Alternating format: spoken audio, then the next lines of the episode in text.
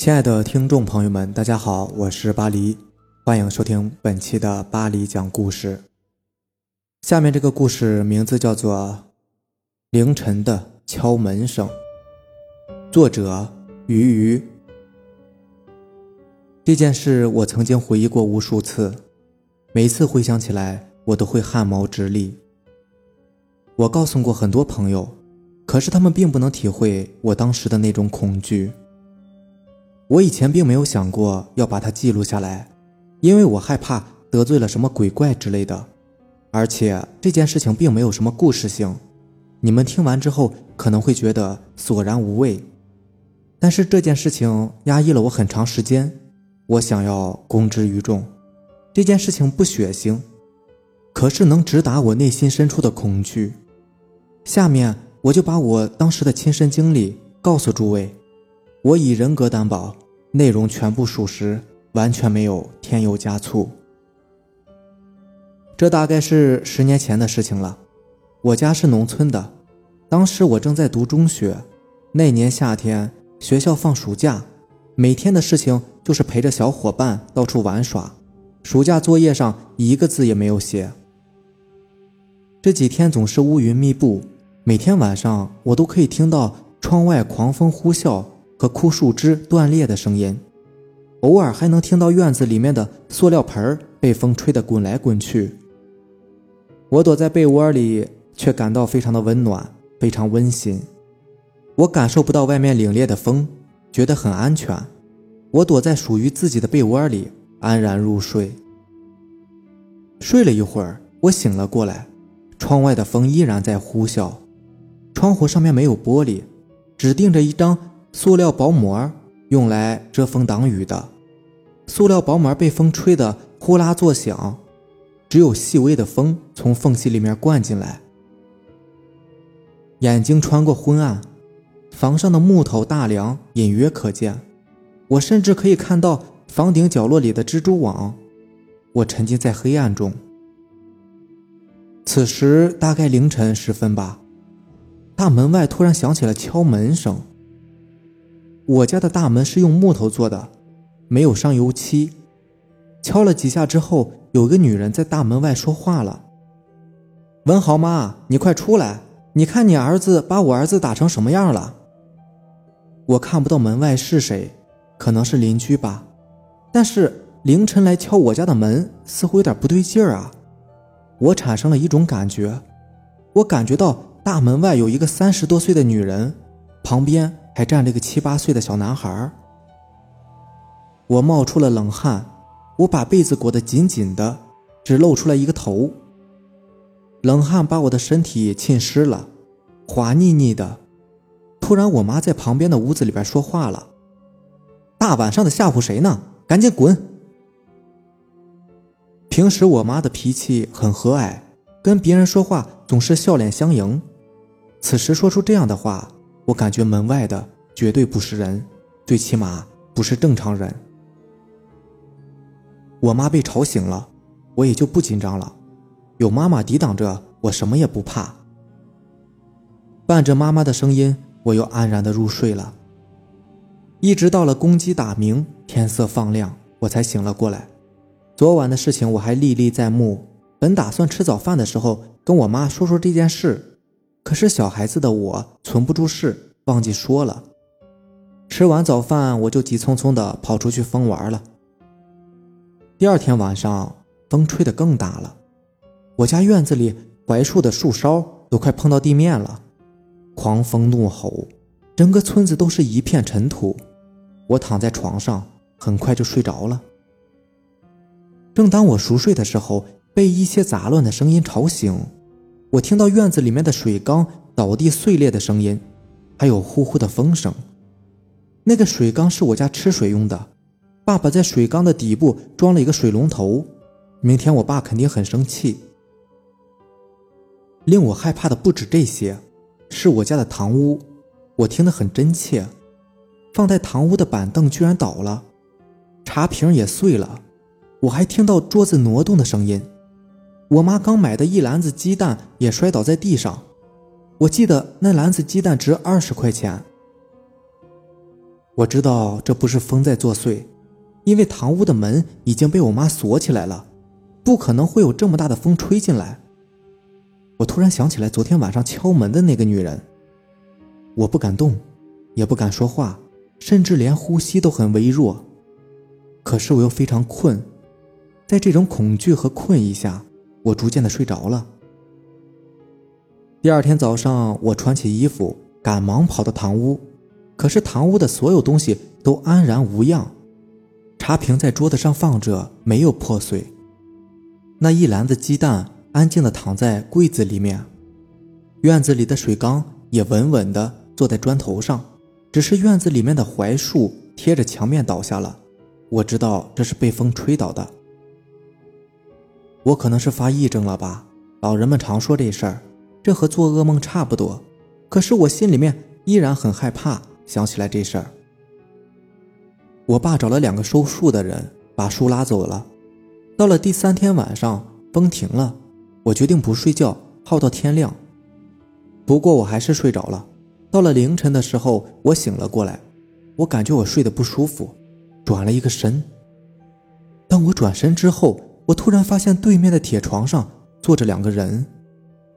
我和他们只有一米多的距离，铁床上坐着一个女人，还有一个小孩我瞬间就想到了前天晚上敲门的事情，他们都面无表情地看着我，女人的眼神有点哀怨，小孩却很乖巧。女人伸出手摸了摸小男孩的头，说：“你看我家的小孩多听话呀。”我害怕极了，汗液已经流进了眼睛里面。我瞪着眼睛，惊恐地看着他们。我想轻轻地往墙角里面缩，可是我动弹不得。我发现我不能呼吸了，我的眼前越来越模糊，夜色像是会游走的黑雾，越来越浓，最终占据了我的眼睛。事情直到那天晚上便结束了。有人说这是鬼压床，在医学上解释这是睡眠瘫痪症，我不知道。这件事情我可能会终身难忘，还有人说我做了什么忌讳的事情，我也不知道。即便是有，我也想不起来了。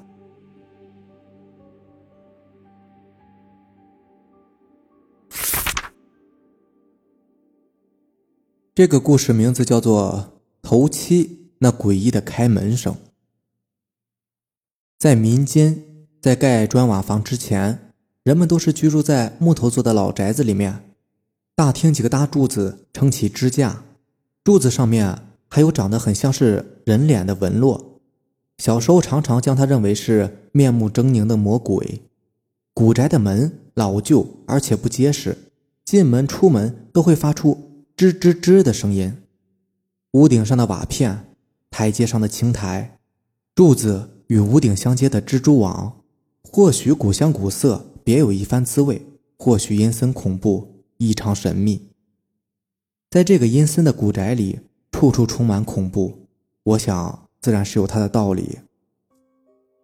小时候，主宅里面有一位老奶奶去世了，生前她老是被子女们嫌弃。老奶奶年纪大了，一直都是卧床难起，需要她的女儿将饭菜送到老人住的黑暗的屋子里。老奶奶节俭。平时都不舍得用电灯，怕费电。每次送饭都会经过我们家的过道，总是可以看到他女儿用手指指着他破口大骂：“你这个老不死的，一天到晚的还要我给你送饭送菜的。”显然他们母女关系非常不好。那一年是一个冬天，他女儿一如既往的破口大骂的给老奶奶送饭。这一天老人很平静，吃完饭。就把他女儿拉到跟前说话，他女儿一脸的不情愿。老人说，以前年轻的时候参加工作留了一点钱，想要给他。只见老人慢慢的在以前破旧的柜子里面拿出来一千两百元的现金。那时候一千两百元在农村可不是一个小数目啊。老人喘着气说：“我死了以后啊，把这些钱给我办葬礼吧。”你们也不容易，一年到头都没赚什么钱。女儿接过钱，数了数，看了看，露出了一副不耐烦的嘴脸，说：“老不死的，总算是还有点良心，不枉我每天给你端茶倒水的。”老人含着泪，透过模糊的视线看着女儿拿着钱离开了他居住的屋子。不久后，老人就去世了，女儿拿出部分钱为老人置办丧事。置办丧事这一天，所有亲戚朋友都到了。听了老人为自己丧事而存了一点钱，觉得老人一生可怜，都很同情他。只有他的女儿一副不耐烦的样子。转眼六天过去了，到了头七这一天，根据农村的传说，头七这一天，逝者的亡魂会来到曾经居住的地方。就在这天晚上半夜一两点的时候。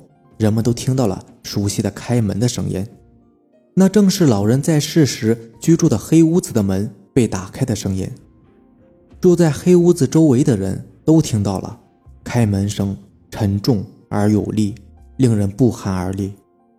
人们都知道老人一生节俭，老年被女儿这般对待，都觉得他心里边有怨气，所以一般人不敢轻易的去老人的房间。更何况是半夜一两点钟，开门声、关门声一共有两声。住在黑屋子旁边的老张，第二天满怀恐惧地和人们说，他那天晚上清晰地听见了老奶奶拄着拐杖、喘着气走路的声音。此后，老张再也不敢住在那个地方了。更奇怪的是，第二天，一个蓬头垢面、面容憔悴、恐惧、嘴里嘟囔着“不要带我走”的女人。出现在大街上，她正是老奶奶的女儿。人们都说这是善有善报，恶有恶报。我觉得百善孝为先，无论贫穷还是富贵，把父母亲放在心里的首要位置。人们在世最可贵的就是父母无私的情感。那开门声，警醒着人们对于孝的认知。